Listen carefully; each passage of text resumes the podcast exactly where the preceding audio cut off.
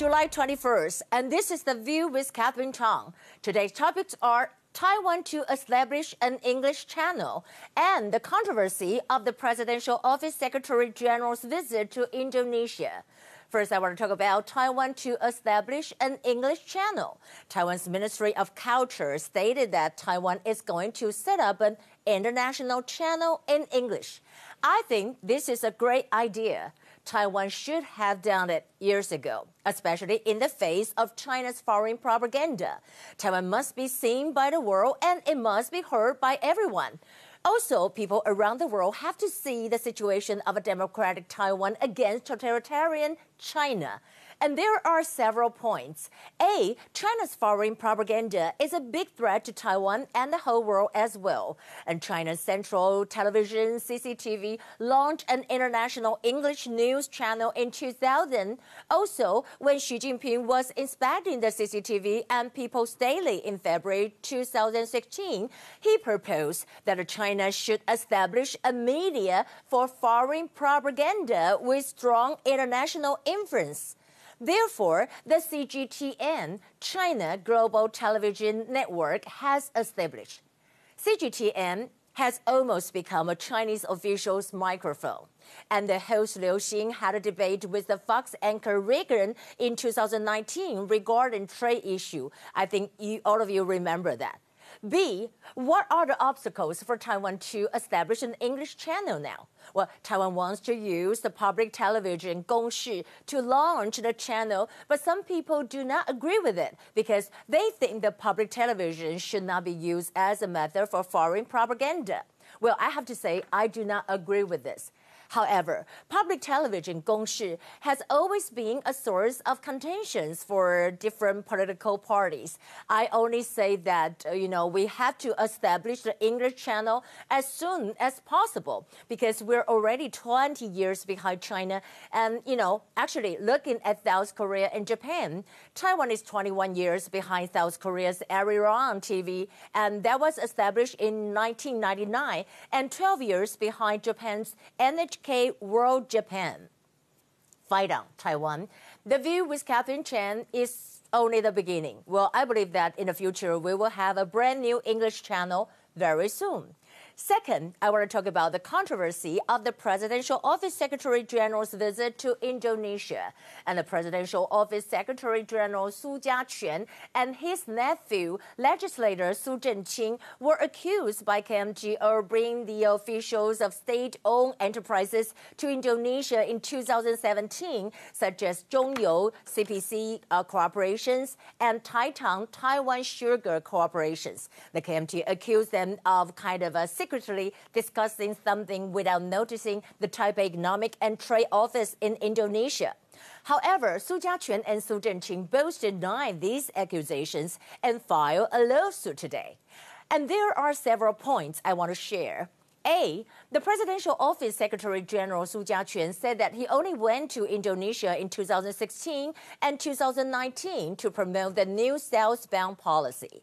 Legislator Su Zhenqing said that he went to Indonesia in 2016, not 2017.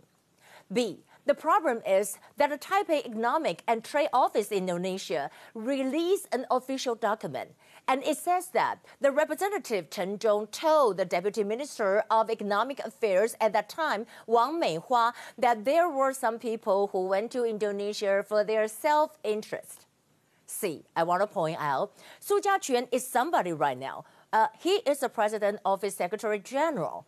Not long ago, his nephew Zhang Zhongjie had to step down from the position as channel general manager due to malpractice claims. And now his another nephew Su Zhenqing are involved in this accusation. Analysts think that this is not that simple. Here are the top stories. Today we have zero confirmed cases. In response to the Beijing imposing new national security law in the former British colony Hong Kong, UK Foreign Secretary Dominic Raab announced that The imposition of this new security legislation has significantly changed key assumptions and uh, underpinning our extradition treaty agreements with Hong Kong. It is a clear and serious violation of the UK-China Joint Declaration. Also, UK extends its arm embargo to Hong Kong. UK government will not allow British companies to export potentially lethal weapon or their uh, kind of components or ammunition as well as equipment that might be used for internal repression. And Chinese ambassador to Britain, Liu Xiaoming, fought back and said that he said the UK bluntly interfere in China's internal affairs and contravene international law. They will bear the consequences if it insists on going down the wrong road. On the other hand, the Washington Times published an article, and the title is From Mao's China to Foggy Bottom. Miles Yu, Yu Maochun, a key player in new approach to Beijing. And they wrote, you know, a Miles Yu is a principal China policy and planning advisor to U.S. Secretary of State Mike Pompeo. He has been able to identify hidden vulnerabilities and weaknesses in the Chinese leadership. In the past three years, you know that Mr. Yu has been a powerful behind the scenes force within the Trump administration, uh, reshaping U.S. policies toward China. Mr. Yu calls the new China approach principled realism. In Mandarin, we call that 原则性现实主义. I think what he was referring to was that China US relations should be practical and follow the reality. Regarding the article, we know that the Global Times editor Hu Xijin published a video to make comments, and he said that Miles Yu has a clear uh, encyclopedic knowledge to China, making him a significant threat for the totalitarianism. However, he doesn't realize that by attacking the CCP, Chinese Communist Party, he's also attacking China. People like him aren't true scholars. As tensions rise between China and U.S., Professor Emeritus at Harvard University, Ezra Vogel, went on the Global Time interview and said that he said that you know uh, China, U.S. face historic task of managing rivalry, avoiding fights, and he also said there's a real danger of war between China and the U.S. if Beijing fears that Taiwan independence has crossed a line, or if they conclude that the U.S. will not defend Taiwan militarily. A conflict over Taiwan could escalate into an all out war. Talking about Taiwan's battle against COVID 19, Bloomberg published an article, and the title is Life's Livelihood and policy ranking emerging markets.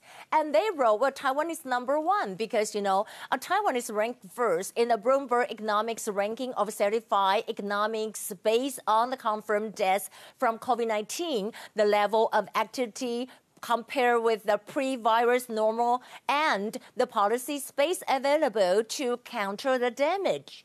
So Taiwan is ranked number one.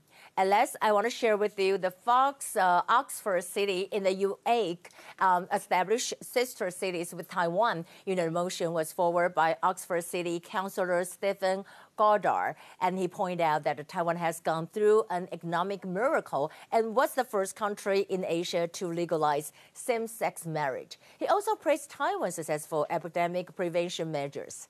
Well, we really appreciate this. Well, thank you. That will be the O for today.